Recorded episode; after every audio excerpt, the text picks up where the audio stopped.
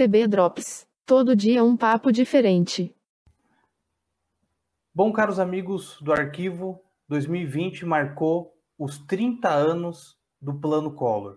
E aqui nesse canal a gente resgatou é, vários momentos do Plano Collor, do governo Collor, do seu início ao seu fim. E principalmente os detalhes do Plano Collor, o dia do pronunciamento do Collor, da ministra Zélia Cardoso e sua equipe, e o quanto foi confuso. E muita gente pergunta, muita gente tenta entender o que, que foi o Plano Collor, quais foram os fatos e as consequências. E eu trouxe a Regina Pitócia para falar um pouco aqui sobre esse fato, ela que viu de perto como é, brasileira e como jornalista, então ela vai poder falar detalhadamente como é que foi esse plano, por que, que teve esse plano e quais foram as suas consequências. Bom, Regina, antes de tudo, muito obrigado por ter aceito o convite. Valeu por ter colocado seu tempo à disposição aqui para falar sobre esse assunto, falar um pouco também da sua carreira para o pessoal aqui do arquivo. Obrigado, Regina. Eu, é que agradeço, Fábio, pela oportunidade de a gente estar tá relembrando um pouco.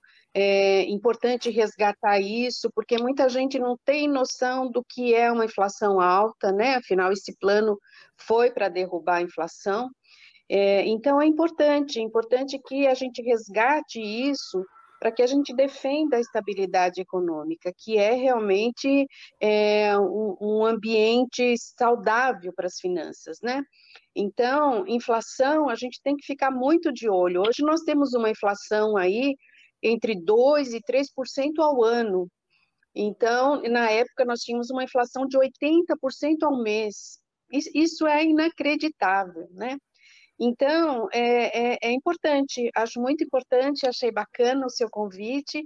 Então, vamos lá, vamos falar um pouquinho de plano Collor, né?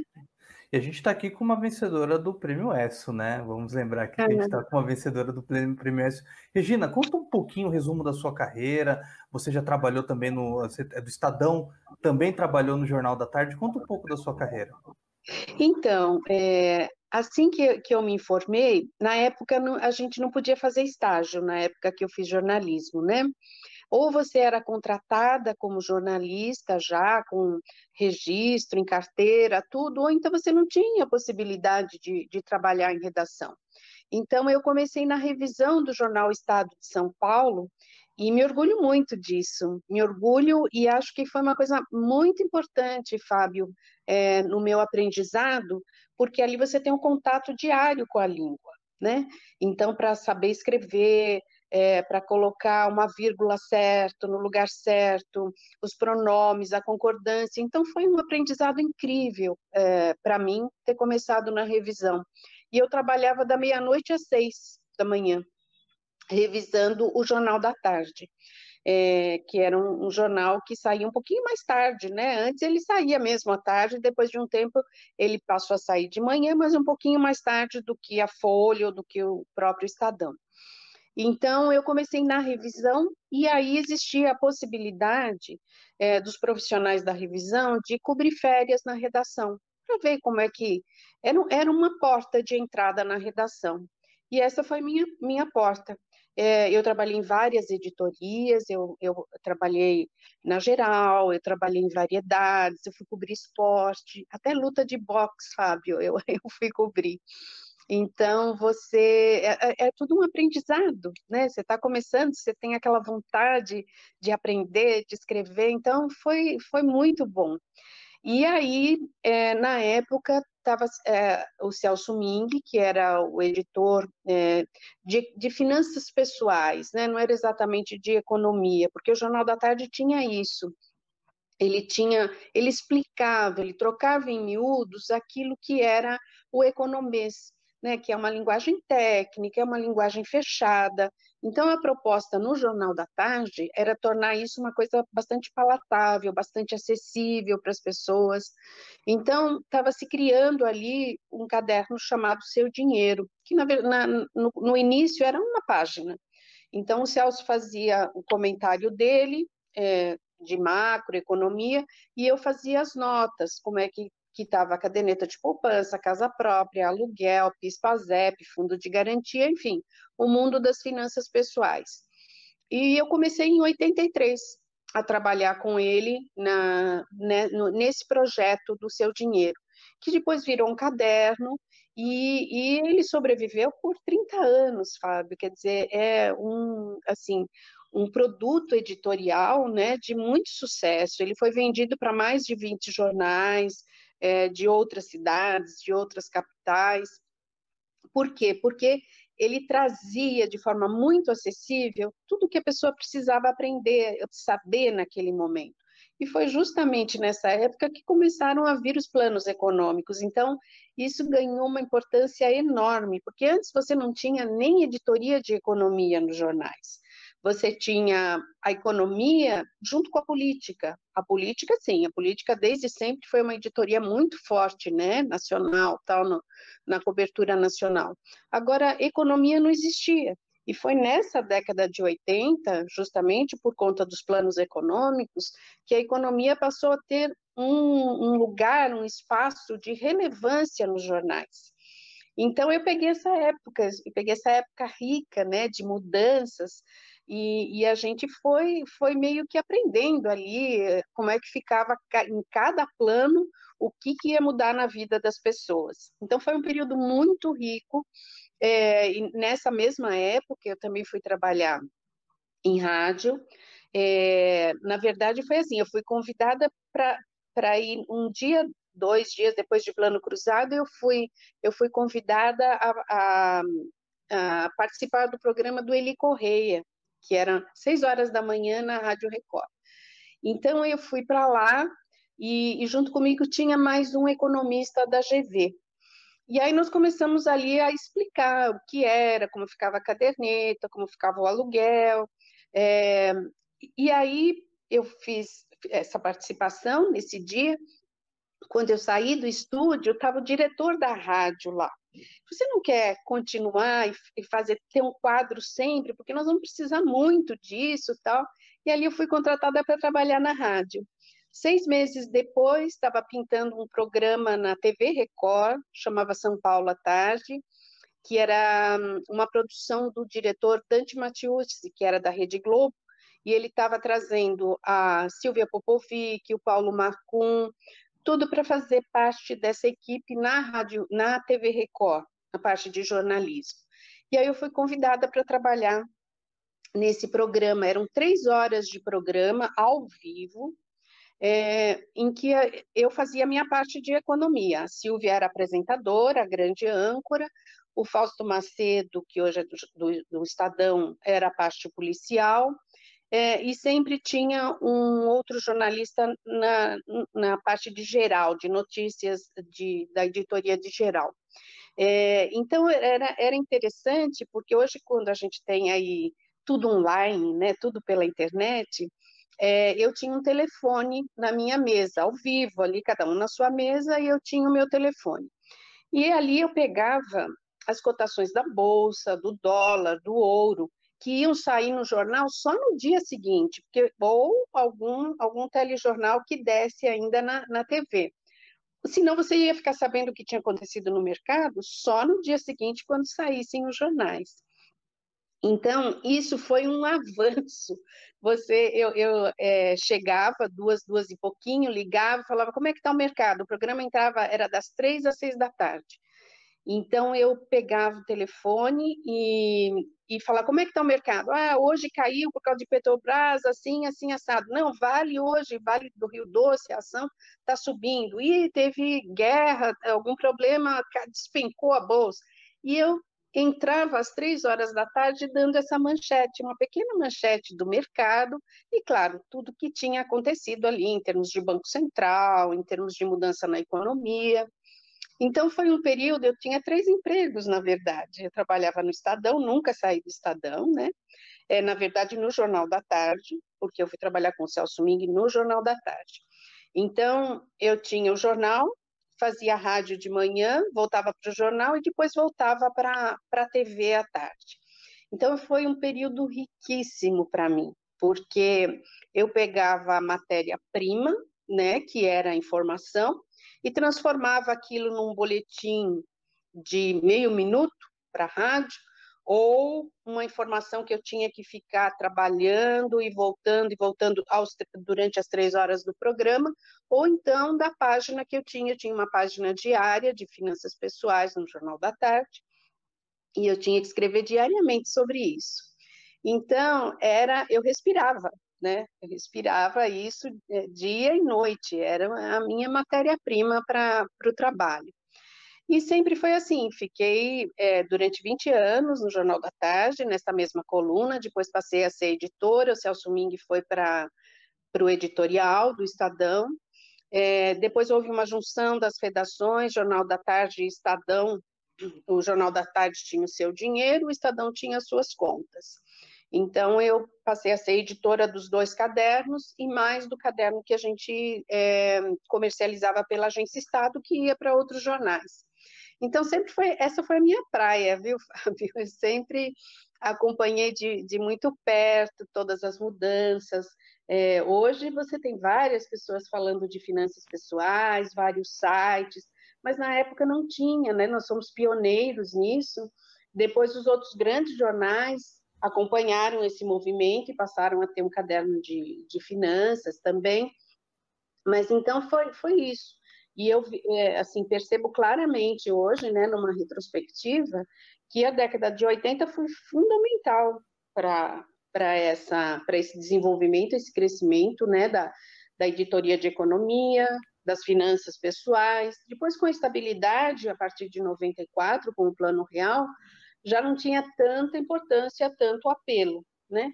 Mas sempre foi importante você estar do lado do teu leitor, do teu ouvinte, do teu telespectador, é, para você estar dando orientação, né? É, olha, inflação vai subir, o que, que significa isso? Olha, taxa de juro está caindo, o que, que significa? Então, é, é muito bacana você ver o teu trabalho ajudando, né, contribuindo para as pessoas cuidarem bem das finanças pessoais, do dinheiro que é suado, que a gente ganha que é bastante suado. Então, acho, acho muito bacana e, e sempre adorei estar nessa área de prestação de serviços, de ver concretamente o resultado do, do meu trabalho. E o que é legal também falar, né, Regina, é o ponto das mulheres também no jornalismo econômico, né?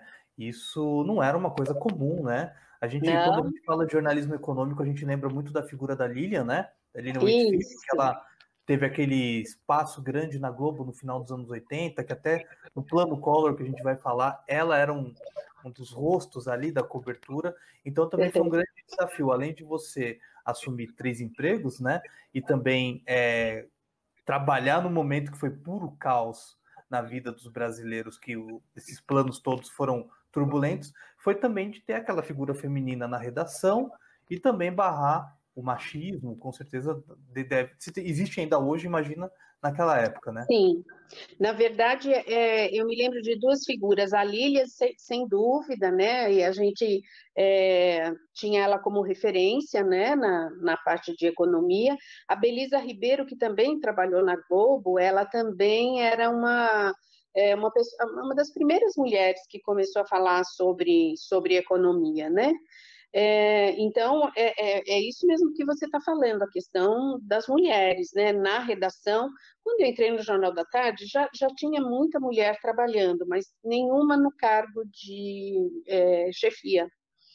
É, todos os editores eram homens, né? Tinha um, uma sub, mulher tal. Então, em 93, é, eu passei a ser editora. Então, já tinha algumas editoras no Estadão, no Jornal da Tarde, mas na década de 80, é, você não via mulher em cargo de, de chefia, né? Então, acho que foi um. Está sendo, sempre é um processo natural, né? A mulher é, galgando seus lugares, conquistando, tem tanta competência quanto os homens, né? E, e, pode atuar em qualquer, em qualquer área, no esporte. Hoje você vê juíza de futebol, você vê as comentaristas, né, as jornalistas mulheres que acompanham, por que não? Né? Qual, qual a limitação? O que, que impede a mulher? Nada, nada. Basta é que antes era muito fechado e ninguém se atrevia, tal. Mas no momento em que ela se posiciona e sabe que é isso que ela quer, aí não tem limite, né, Fábio? Deu uma travada aqui no computador. Não, sim. E isso que é importante a gente trazer é, a Regina falar aqui, não só sobre essa questão de que é a área dela de economia, de que também a Regina tem a história na comunicação, não só do jornal impresso, mas também na televisão, mas também no rádio, e é uma figura importante que ajudou, é, ou tentou ajudar os brasileiros a entenderem os planos econômicos daquela época que realmente não se sinta chateado se você não entendeu um ponto ou não. É, é, é difícil mesmo de é. entender, é... mas acho que o mais difícil é entender como é que a gente conseguiu sobreviver e a gente conseguiu sair é, bem dessa. Mas como a própria Regina falou, a gente não pode esquecer disso, né? É, você tinha falado da inflação. É, isso que é interessante falar, acho que muita gente nem tem consciência do que é uma hiperinflação, do que é o dragão da, da inflação, né, como falavam antigamente. É, quando o Collor assumiu, o Collor assumiu quando é, antes do Collor, o antecessor dele era o José Sarney, que fez o plano cruzado, enfim, foi uma, uma, uma tragédia, né? Como é que o Collor é, pegou o país? Como é que estava o país economicamente quando ele assumiu o governo? Olha, Fábio, eu acho que para a gente entender direitinho o que, que aconteceu com o país, a gente precisa voltar um pouquinho mais, né? É, por que, que a gente chegou na década de 80 numa hiperinflação? O que, que tinha antes? Né? Então, acho que um período bacana para a gente entender é pegar no período de 68 a 73. A gente tinha a ditadura militar. Né? Então, em 68, nós tínhamos uma inflação de 25% ao ano que pra, hoje falando, quer dizer, é muito alto. Se hoje nós temos uma inflação de 2 a 3% ao ano, 25 já atrapalhava. Então existia uma pressão, né, para que é, alguma coisa fosse feita pelo governo militar para conter essa inflação. Nessa época nós tínhamos como, como ministro da Fazenda é, o professor Delfim Neto. Ele é que é, atuou nessa época, é, o que, que aconteceu? Essa inflação de 25% ao ano em 68, ela caiu para 15% em 73, então ela veio caindo. Só que, ao mesmo tempo, que, o que deve ser destacado, e que sempre vai ser destacado na história econômica do nosso país, foi o milagre econômico. O que, que foi esse milagre econômico? Foi um crescimento extraordinário do país. Em 60, em, na época de 68, nós tínhamos um crescimento de 9,8%, o que já é muito, é muito, né? É um crescimento de China, assim, dos últimos anos, não agora por conta de pandemia, mas era um crescimento extraordinário. Em, até 74, é, o país crescia uma média, de, chegou a crescer 14% ao ano. Então, isso foi, é, é, é, ah, vamos deixar o bolo crescer para repartir, é um milagre econômico, a gente sempre vai ouvir isso. E foi real. O país realmente cresceu, uma coisa extraordinária. Mas a custa de quê? Qual foi o preço? O endividamento do governo, a dívida pública. É, então, o governo se endividou para tocar obras, para fazer projetos, para fazer o país crescer. E deu certo. Só que o, o governo ficou endividado. Então, como é que o governo resolve a questão da dívida pública? Ele tem pelo menos duas saídas. Ou ele emite dinheiro, ou ele emite títulos. Então, é através da emissão de títulos que ele joga para o mercado financeiro que ele pega dinheiro para ir rolando esta dívida. Ou ele emite dinheiro, que foi o que ele fez na época, que é a monetização da dívida. Esse é um termo técnico, mas quando você ouve falar de monetização, é isso: o governo emitir dinheiro para bancar sua dívida. Então, ao emitir dinheiro, ele gera inflação. E por que, que gera inflação? Então, esse é um ponto central para a gente entender depois do plano Collor.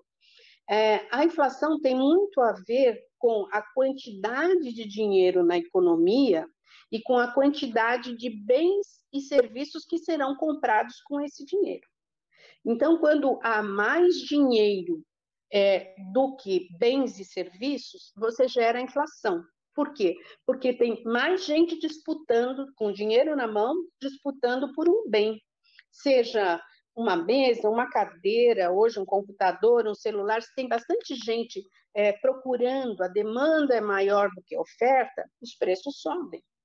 Então, começou, é, esse foi um fator fundamental para a gente entender todo o restante da década de 80 e depois do plano Collor. Então, a inflação, quer dizer, esse crescimento econômico que nós vimos aí até 74, ele teve um preço altíssimo para o país, que foi é, a alta da inflação. A gente não pode esquecer também que em 73 nós tivemos o choque do petróleo. Na época, o Brasil é, importava 85% do petróleo que era consumido no país.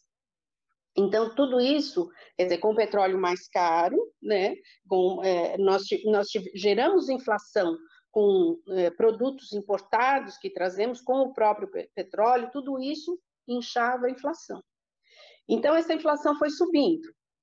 Quando chegou na década de 80, você já começa a ver que por essa questão da fragilidade da economia, ela perdeu gás.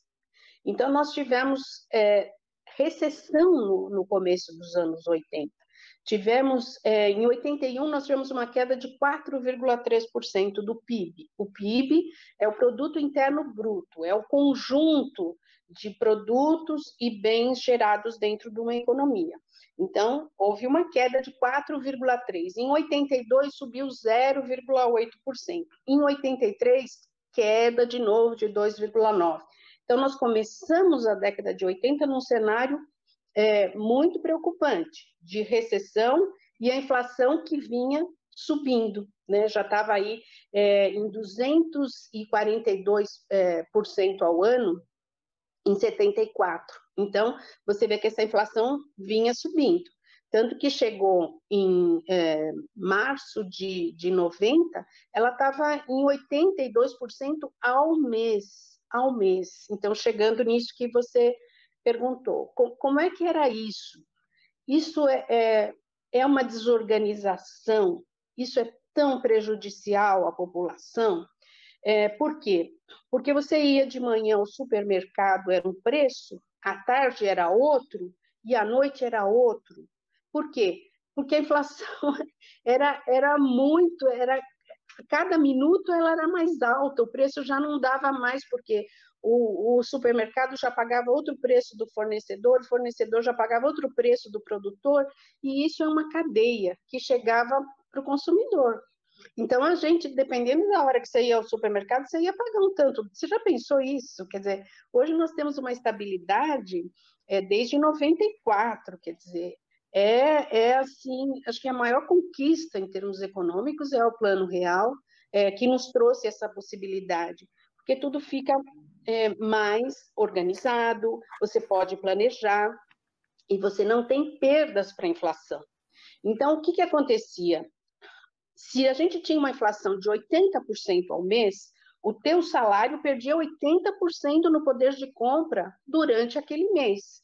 O que, que se fez para corrigir isso? É, vamos aplicar uma correção monetária.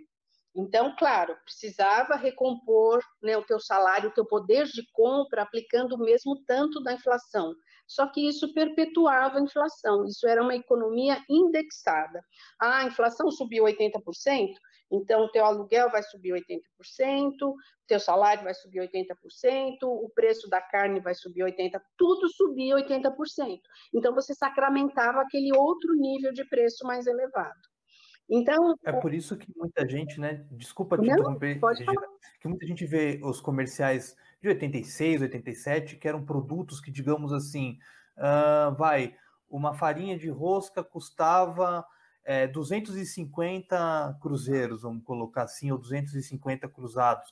Ou o salário, se você pega o olerite de alguém no de 86, 85, vai, ou antes, era 100 mil cruzeiros, né? Então, mas na verdade é isso que você falou. O salário ele acompanhava o valor da inflação, mas ao mesmo tempo que acompanhava com o valor que parecia alto, não valia nada, né?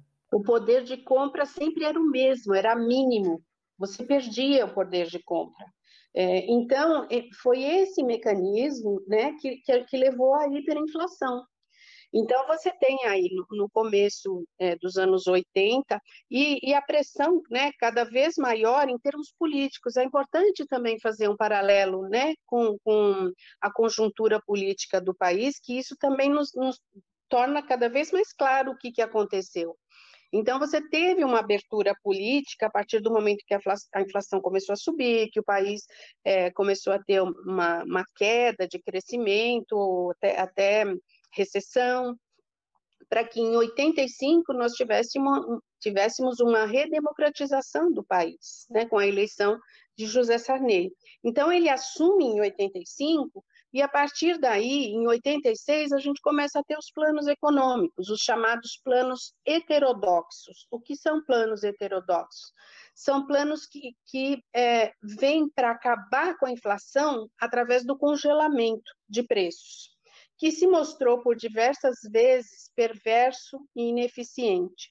Então, em 86, nós tivemos com Dilson Funaro, né, que era o ministro da, da Economia da época do Zé Sarney, é, o Plano Cruzado 1, que foi assim a primeira grande novidade, porque o, o, governo, o, o, Banco Central, as autoridades econômicas do país, é, eles contam com mecanismos para controlar a inflação.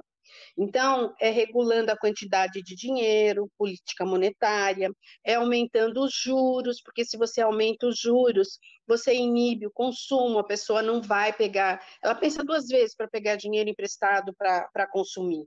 Ela prefere guardar esse dinheiro porque o juro está alto e vai remunerar bem. Então, tem outros mecanismos para controle da inflação. O plano heterodoxo, não. O plano heterodoxo, ele vem com uma, uma, uma pancada de congelamento de preços. Então, nós tivemos a primeira grande novidade, que foi em, em 86, uh, o Plano Cruzado 1.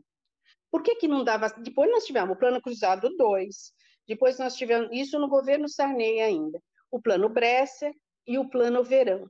Todos eles baseados no congelamento de preços, de salário, de to todos os contratos possíveis ficavam congelados. Então, isso trazia vários problemas, como, por exemplo, imagine um, um contrato de aluguel.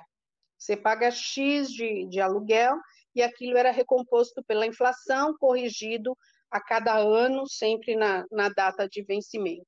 Você chega, está congelado. O que, que faz o, o proprietário? Ele quer tirar o inquilino para alugar por um valor mais alto. E aí é uma confusão, é uma dor de cabeça, por quê? Porque há uma intervenção num contrato legítimo firmado entre as partes. Então, o congelamento ele atropelava qualquer relação, a mais simples que fosse. Imagine para os grandes contratos, tal. É, é, e isso causava é, desconfiança, é, o congelamento de preços causava o quê? Sumiço dos produtos da prateleira. Nós tivemos, em 86, nós tivemos a, a busca do, do gado no pasto, sumiu leite, sumiu carne. Então, era a Sunab, é, que era o órgão fiscalizador né, de, de preços, os fiscais indo ao campo para caçar, que é uma coisa ridícula, né? É, mas, mas sumiu. Desculpa, Claro. Desculpa, Regina, no início, no início deu certo, né? No início você via que o povo tinha essa confiança e até apoiou com os fiscais do Sarney, né? Eles, tipo, o povo viu que havia uma esperança, mas foi uma coisa que virou água. Né? Então, é, ao mesmo tempo que se aplica alguma coisa é, para uma população, né, de um país enorme como o nosso, é, você tem que ter a credibilidade. Como é que, como é que o governo faz para ter essa credibilidade? Fazendo a parte dele. Se ele não parar de gastar mais do que ele arrecada, essa dívida, você fala, não vai aguentar, nós, nós aqui vamos ficar pagando sempre isso. Então, cai no descrédito. E por toda a experiência que eu tive em vários planos, por que, que esses planos deram tão errado? É porque você não tinha é, o respaldo da população, na medida em que você via que as autoridades econômicas, o próprio governo, é, não estava fazendo a sua parte. Então, nós tínhamos, sim, a inflação caía, ela, caía, ela tinha um tranco por um, dois, três meses. É, no caso do plano cruzado, nós tínhamos aí a questão da, das eleições, é, que o, o, plano, se o plano, é, ele precisava terminar, mas ele, ele não terminou justamente para que o governo pudesse ter um resultado é, favorável na, nas eleições. Então, é sempre o, o fator político atravessando o econômico. Então, fez água, precisou vir o plano cruzado, plano cruzado fomos para o plano Bresser, o plano Bresser fomos para o plano verão. E nenhum deles conseguia segurar a inflação, a inflação 20%, 30% ao mês. Você dava um, um baque e depois ela voltava, por quê? Porque continuava indexado, você continuava indexando é, salários, todos os preços da economia pela inflação é, passada. É, quando vinha o plano, que falava está congelado, existia até uma coisa chamada tablita. Isso era um inferno na vida das pessoas, porque era assim: se você tinha uma dívida, pra, vamos supor, para pagar no dia 20 daquele mês, no, quando chegasse no dia 20, você tinha que ver qual é o fator que você tinha que multiplicar a sua dívida, para expurgar a inflação que estava projetada ali. Porque, claro, você tinha uma projeção de inflação dentro dos contratos, dos preços firmados. Então, existia essa tablita diária. Cada dia, os contratos, os preços, tudo tinha que ser convertido pelo fator do dia, para expurgar a tal da inflação que estaria uh, dentro, né, que estaria carregando ali dentro do, dos compromissos.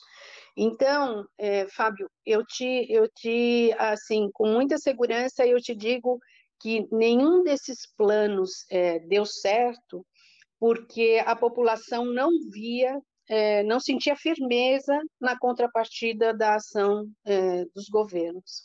Então, você chega é, em março de, de 90 é, com um, uma inflação de 83% ao mês. É hiperinflação, hiperinflação. E aí não tem mais o que fazer. Então, é, o Collor tinha sido eleito, né? Ele tomou posse no dia 15 de março, né, de é, 90. E aí, o que, que, o que, que aconteceu nesta semana? Isso caiu numa quinta-feira. O governo, é, a gente sabia que vinha algum plano, porque não era possível, né? A gente já vinha acompanhando os outros planos, falou, é claro que a equipe dele vai entrar com um plano, mas não se imaginava a dimensão é, do que foi o plano Collor. Ele não, então, é, não havia uma suspeita é, do que poderia ser esse plano? Tinha alguma suspeita ou era tudo muito incerto? Não, tinha uma, uma suspeita. Na época, nós tínhamos uma coisa chamada overnight que era. É, é, esse era um outro ponto que eu queria colocar. Por que, que a inflação é tão perversa para a população? Não é a Quem balada. Tinha... Né? é outra, que... outra É outra coisa, né? Você tinha, né? É, você tinha. É, quem tinha dinheiro podia aplicar no overnight, que tinha uma remuneração a cada dia. Quem não tinha dinheiro para guardar ia perdendo, perdendo, perdendo ao longo do mês.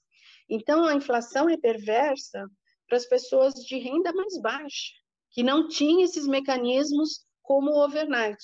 O overnight eram títulos, títulos da dívida pública, títulos do próprio mercado, em que você tinha uma remuneração diária. Você aplicava X, você tinha X mais Y no primeiro dia, X mais 2Y no segundo, e de acordo com. Mas era dinheiro rápido, que você é, tinha alguma proteção contra aquela inflação que era mais de 1% ao dia.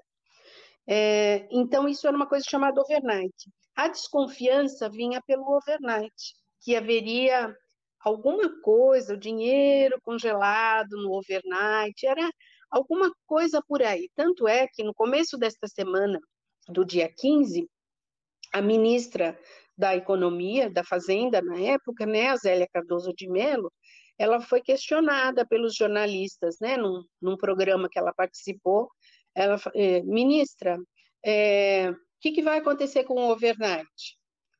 Ela falou, nada, eu continuo com o meu dinheiro no overnight. Aí, mas ministra, vão congelar o overnight? Não, não vamos congelar o overnight.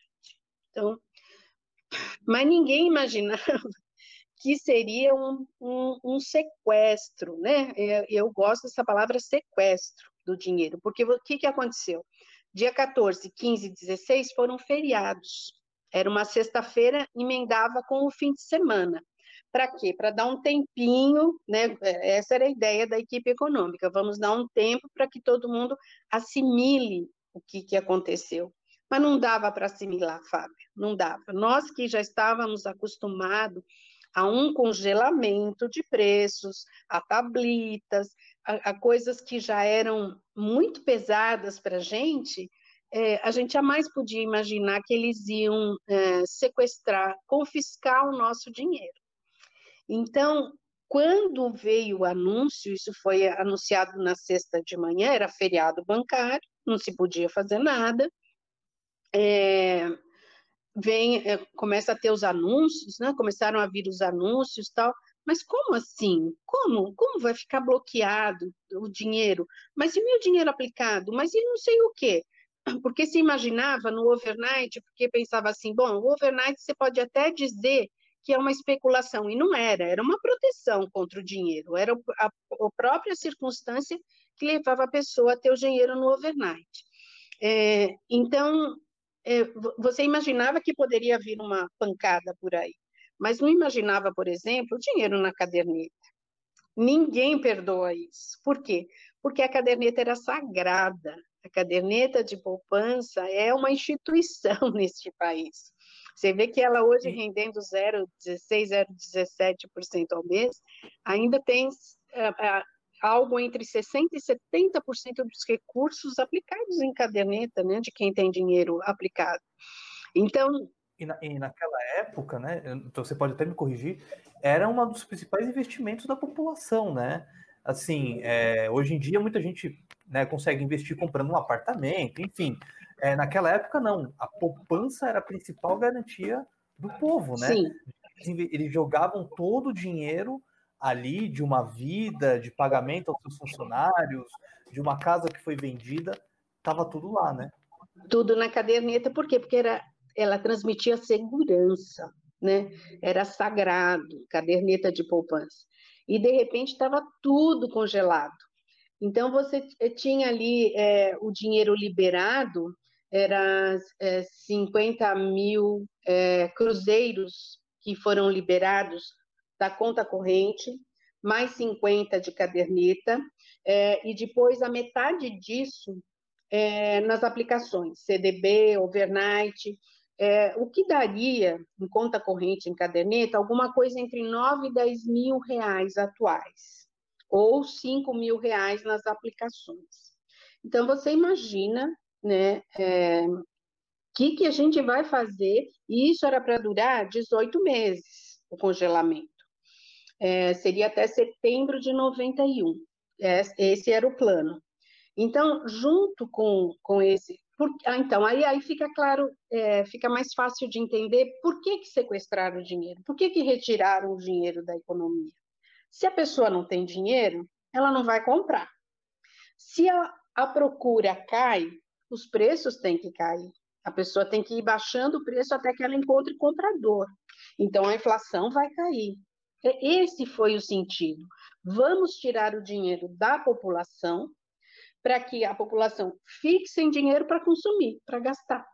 É basicamente isso. A ideia pode ser tecnicamente, ela pode até ser boa, mas uma coisa que, que nos intrigou muito, que foi assim, na quinta teve o plano, na sexta eles anunciaram, na própria sexta-feira nós fomos para Brasília para entender o plano. E para nós não interessava falar com o ministro, nem com o secretário, com alto escalão. Para nós nos interessava um técnico que tivesse acompanhado o plano. Por quê? Porque a gente queria então falar como é que fica então a caderneta, como é que fica a prestação da casa própria, o fundo de garantia, a gente fazia uma varredura de tudo que poderia mexer na, na vida das finanças das pessoas. Então, nós fomos para Brasília. Quando nós começamos é, é, a questionar um dos técnicos que participou da elaboração, a gente percebeu que eles não tinham nada preparado, Fábio. nada. Eles sabiam em linhas gerais que era o confisco. Aliás, eles não usavam essa palavra, né? Eles falavam em bloqueio, que é muito diferente. Não era bloqueio, era confisco, era sequestro. Por isso que eles tinham dificuldade de explicar o plano, porque eles não queriam falar exatamente o que, que era a, aquela atitude que eles tinham tomado. Então, quando nós percebemos, nós percebemos o quê? Tinha o confisco, é, eles vieram, isso acaba até se perdendo, porque o confisco ganhou em muito, mas o plano Collor, ele, ele trouxe uma abertura para a economia, ele abria a economia para o mercado externo, então, é, importar, é, importar carros, né? a gente não, não tinha essa possibilidade, então, o, foi o plano Collor, isso foi é, deve-se ao plano Collor a abertura da nossa economia, mas isso se perde diante da agressão que foi é, o confisco. Tinha ainda a parte de é, redução é, do funcionalismo público para reduzir os gastos, é, se criou um imposto é, sobre operações financeiras que não existia. Então, tinha uma série de medidas, e era isso que os técnicos entendiam. Quando a gente entrava no varejo, né, da, que seria a eles não tinham ideia de tanto é que depois isso foi saindo, foi sendo regulamentado aos poucos. Ou seja, eles não pensaram direito em todo, em todo o transtorno que eles poderiam causar para a população. Eles simplesmente, olha, para mim, eu, eu classifico como uma aventura o plano Collor, sabe? Até, Porque. Queria, é, pode, pode concluir, pode concluir, Regina. Não, não, pode falar. Eu até queria é, que você falasse um pouco dos bastidores, não só da sua impressão naquela hora do anúncio, naquele, naquela, naquele dia que foi aos poucos saindo, mas dos seus colegas. Como é que foi para vocês, economistas, é, verem esse plano? Como é que foi o impacto para vocês olharem não só nessa questão econômica, mas na, na questão. Uh... E ela saiu. Ah, voltou. Ah, voltou, voltou. Tinha, a Regina tinha saído aqui um pouquinho. É, como é que foi o impacto para é, não só para você, jornalista, como jornalista, mas também para você, cidadã, com seus colegas, seus colegas, e para o povo? Como é que foi receber e acompanhar a cobertura desse plano? Olha, é, Fábio, é, a gente ficou meio atordoado, porque a gente esperava um congelamento, e congelamento a gente já era até craque de saber o que, que vinha, né? Veio o congelamento, mas por essa, é, é, é, esse aspecto do congelamento a gente não esperava. Então as dúvidas eram muitas, a gente fala, mas como é que vai ficar? A gente pensava principalmente nas pessoas é, com doença, que precisavam do dinheiro para tratamento médico. Como é que fica isso? Como é que fica?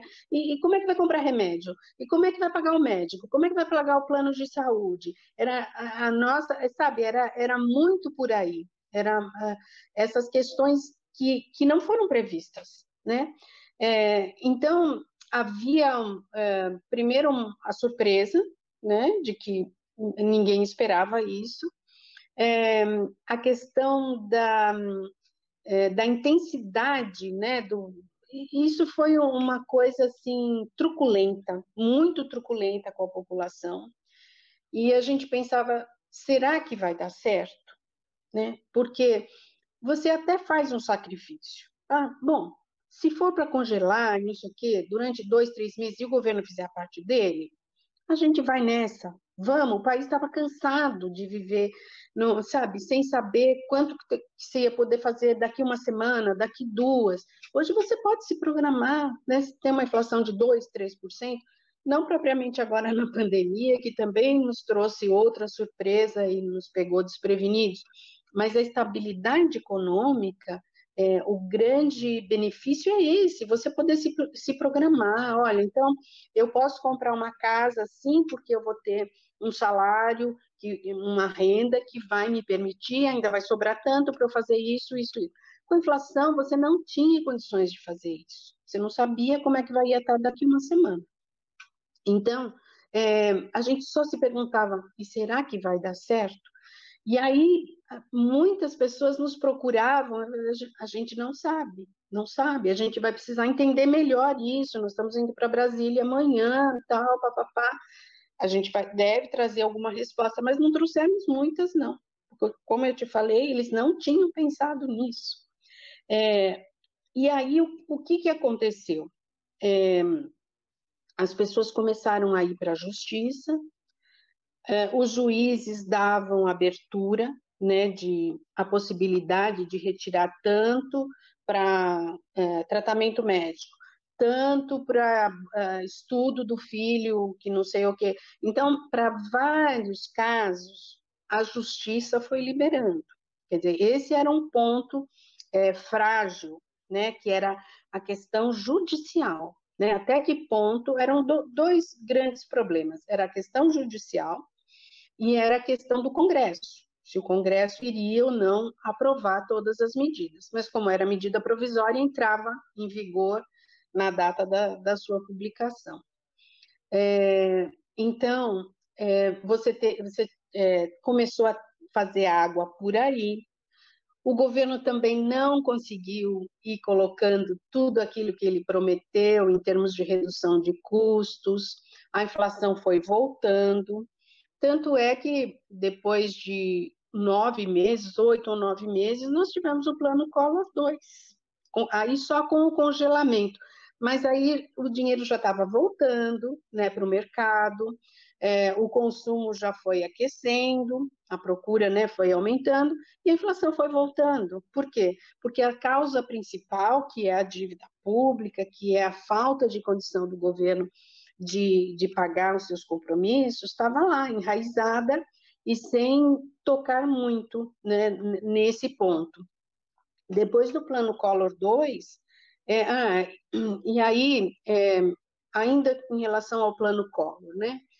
É, nós recebíamos muitas ligações das pessoas, é, dúvidas das mais diferentes, mas um, um caso foi bastante emblemático para nós, que foi de um amigo nosso no Estadão. Ele trabalhava na produção da, da redação é, e ele tinha acho que uns 20 dias antes, mais ou menos, ele tinha se aposentado, ele tinha recebido a, a, o dinheiro da rescisão. Da, ele tinha trabalhado 40 anos no jornal. Então, ele recebia ali o dinheiro da rescisão. Né? É, era um resumo, era uma síntese da vida dele. Tudo que ele conseguiu ganhar com o trabalho dele estava aí. Né? Aí veio o plano e ele, ele ficou sem dinheiro nenhum. Né? Te, teve esses 10 mil tal, mas ele ia ou talvez investir é, esse dinheiro para ir tendo uma complementação na aposentadoria, ou ia morar na praia, enfim, ele tinha os planos dele, né, para serem colocados em prática com esse dinheiro. E o que, que você teve? É, ele, ele começou a ficar desesperado, ele ia todos os dias, ele não saía da nossa mesa. Vocês têm alguma informação? O dinheiro vai ser liberado? É, é, nesses casos de aposentadoria, foi tido alguma decisão judicial? Era um desespero, uma agonia desse homem. Ele morreu um mês depois de, é, do coração, um infarto do coração. Então, é, ali, isso foi assim o caso emblemático da violência que foi o plano Collor na vida das pessoas. Então, esse, esse amigo nosso, sim, foi o, o resumo né, do, que, que, do que, que foi a interferência do plano Collor. E hoje fala, foi um bloqueio. Não, não foi um bloqueio, sabe? Vai me desculpar, mas não foi um bloqueio. Foi uma violência que foi feita contra a população brasileira e em vão. Em vão porque não deu certo. Né? Nós tivemos mais o plano Collor 2 e depois o plano Marcílio, porque o, o ministro que assumiu, a Zélia, saiu com uma pressão muito grande, né, política, ela saiu e entrou o Marcílio Marques Moreira, que era então o novo ministro, e mais um plano aí só com o congelamento. E aí, como todo mundo sabe, o impeachment do, do presidente Collor, né?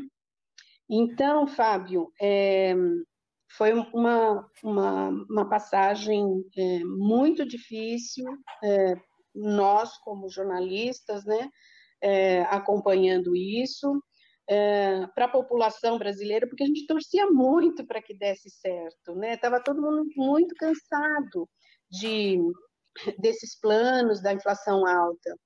E aí você teve então é, só tivemos, né? Isso teve teve a, a questão do impeachment, assumiu o Itamar Franco, é, que alguns meses depois, questão de seis meses da, é, dele como presidente, ele convidou o Fernando Henrique, que era chanceler, ele convidou o Fernando Henrique para ser o ministro da Fazenda dele.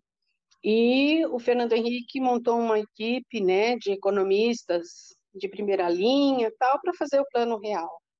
E aí sim nós conhecemos a estabilidade. Em 94, né, nós tivemos o plano real, é, teve uma, uma é, engenharia interessante por trás desse é, plano, em que foi é, colocada uma outra moeda, né, a URV.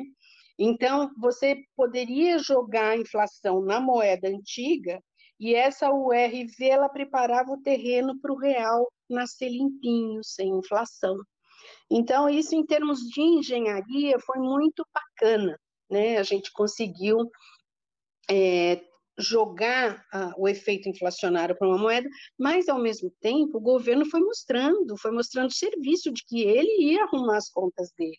E foi por aí que esse plano é, deu certo, né? Nós temos aí é, um, conhecendo a estabilidade da, da moeda desde então.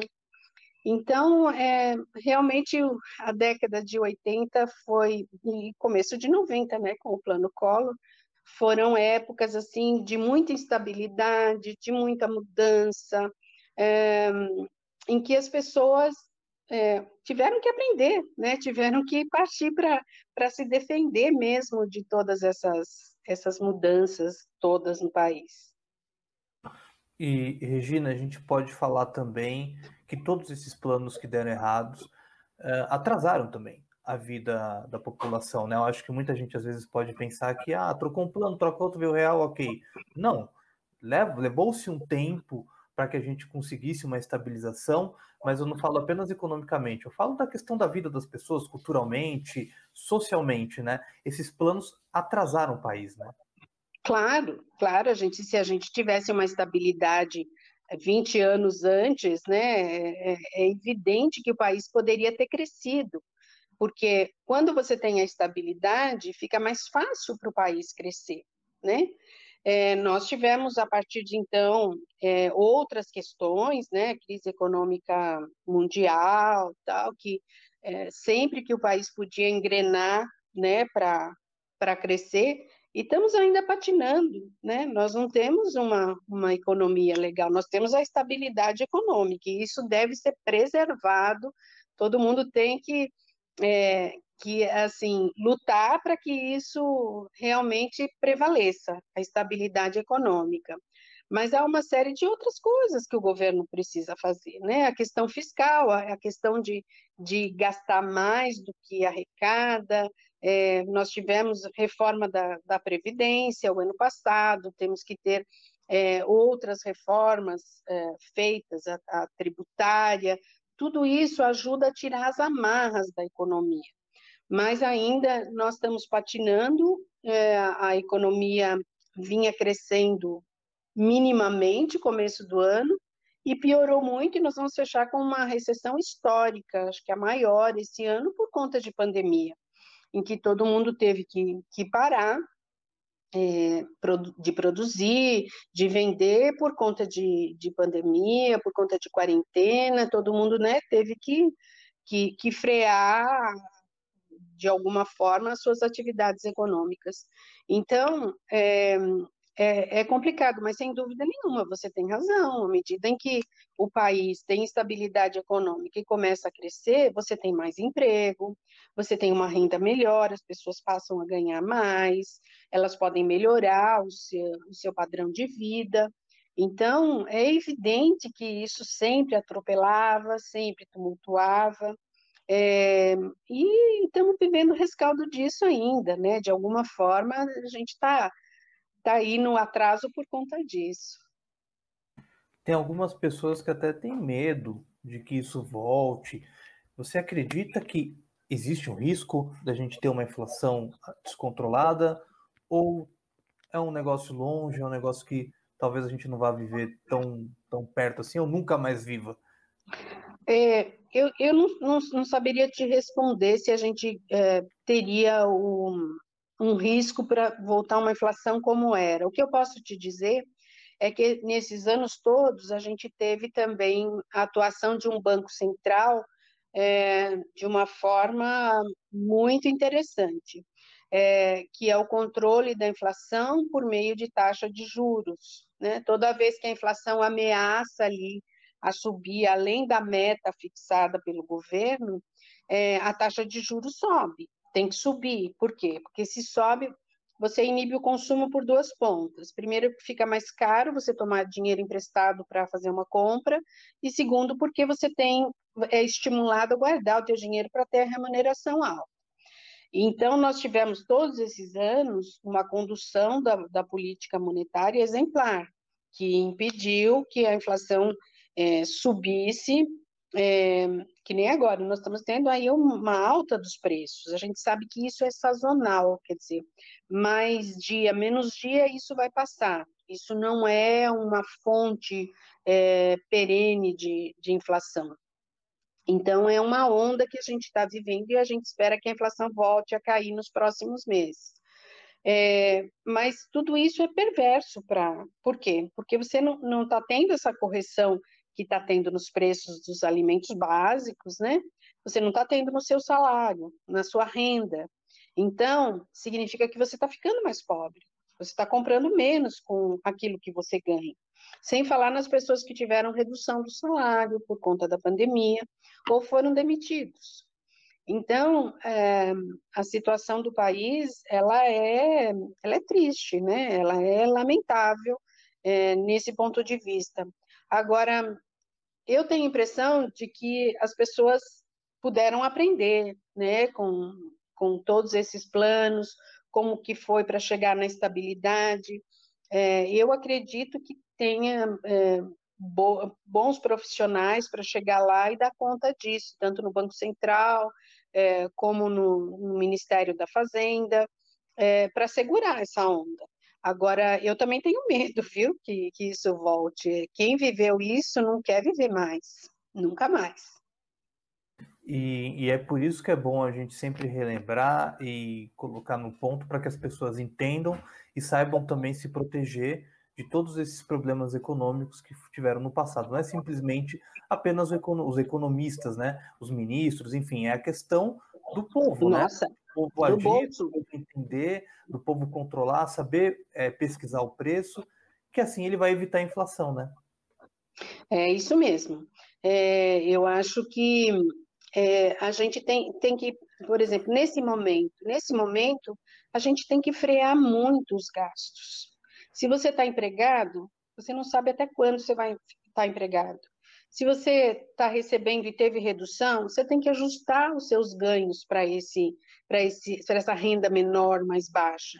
Então, esse não é o momento de gastança, esse não é o momento de assumir compromissos de longo prazo, porque a gente não sabe quantos anos mais a gente vai ter que para chegar ao que era janeiro, fevereiro deste ano. Nós estamos muito abaixo agora. Nós estamos muito lá atrás. Então, é, esse, esse é um momento é, de muita contenção, de muita consciência, né, de gastos, é, de ajuste, e sempre que puder, ter uma reserva financeira. É, não só reduzir para conseguir pagar o que, o que deve, mas para fazer uma reserva, um colchão, porque isso vai evitar que você perca o sono, né? É, ah, não tenho, o que, que eu faço agora? Eu tenho esse dinheiro, é com ele que eu vou. E partir para a luta mesmo, ver que como é que eu posso ter uma renda extra, é, como é que eu posso desenvolver outras habilidades minhas. Tudo isso é, foi trazido por uma pandemia de uma forma muito evidente. Se isso já era importante antes de março deste ano, a partir da pandemia se tornou muito mais esse ajuste, esse equilíbrio no, no orçamento. Então, é, é, época de não ficar, ah, não, porque nisso eu não vou trabalhar. Não, vamos, nós precisamos sobreviver. O importante nesse momento é sobreviver, é passar esse período que a gente não sabe quanto tempo vai. Tem alguns sinais de que a economia não vai cair tanto, chegou-se uh, a pensar em 9, 10% de recessão esse ano, que é uma coisa amarga demais para o país.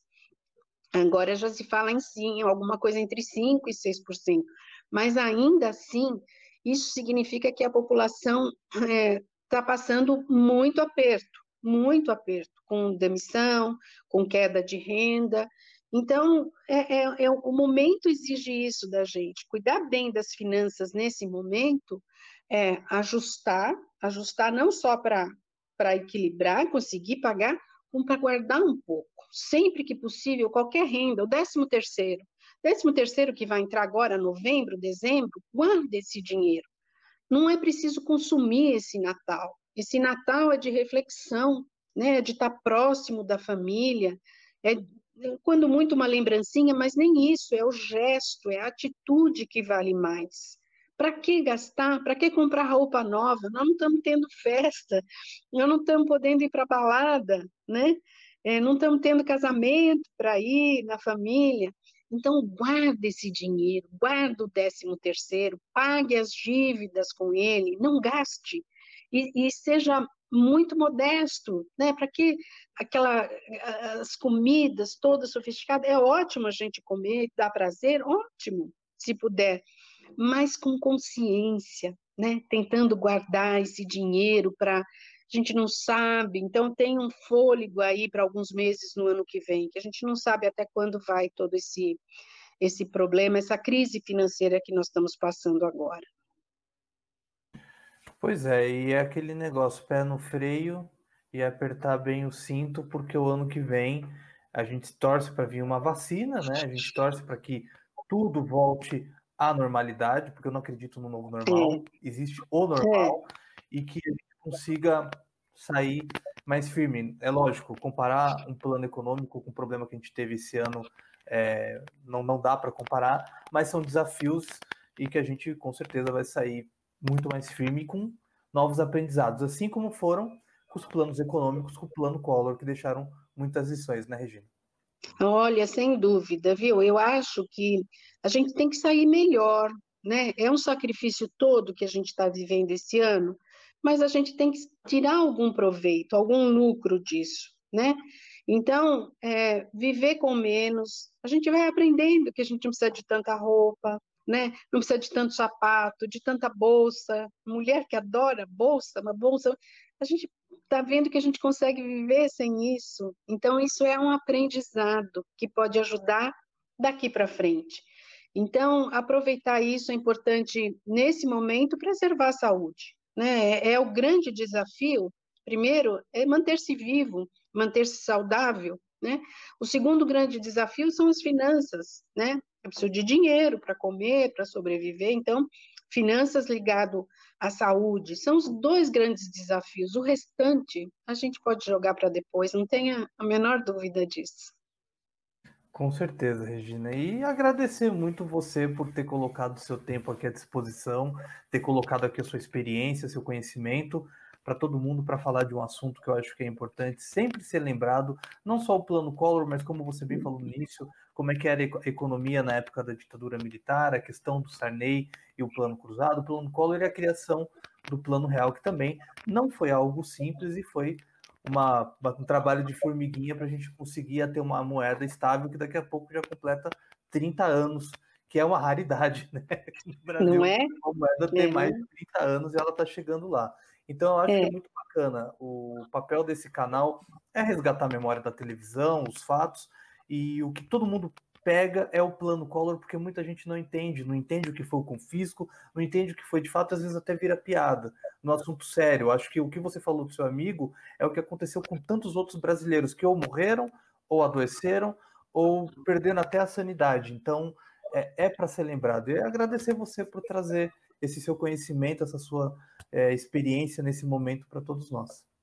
Ô, Fábio, eu, eu é que agradeço a, a oportunidade. Eu espero ter ajudado a jogar um pouco de luz nesse assunto e estou à disposição. Obrigado, Regina. E é legal. Uh, Regina, você está escrevendo para o Estadão ainda, né? Como você disse. Como é que tá o, o pessoal quiser ver as matérias da Regina? Como é que eles procuram? Como é que eles acham? É no blog, né? No portal do Estadão. É só acessar o blog. Em finanças eu tenho eu tenho um, um canal. Eu estou de férias no momento, mas eu tenho um canal lá para falar de finanças pessoais com vocês. Perfeito. Eu vou deixar então na descrição desse vídeo, tá aqui o link para vocês entrarem e acompanharem. o trabalho da Regina é sensacional. Regina, muito obrigado. Valeu mesmo também. Qualquer coisa, estou aqui à disposição também, o que você precisar. Obrigado. Um abraço, Fábio. Tchau, pessoal. Muito obrigado. Espero que vocês tenham gostado e até a próxima. Valeu.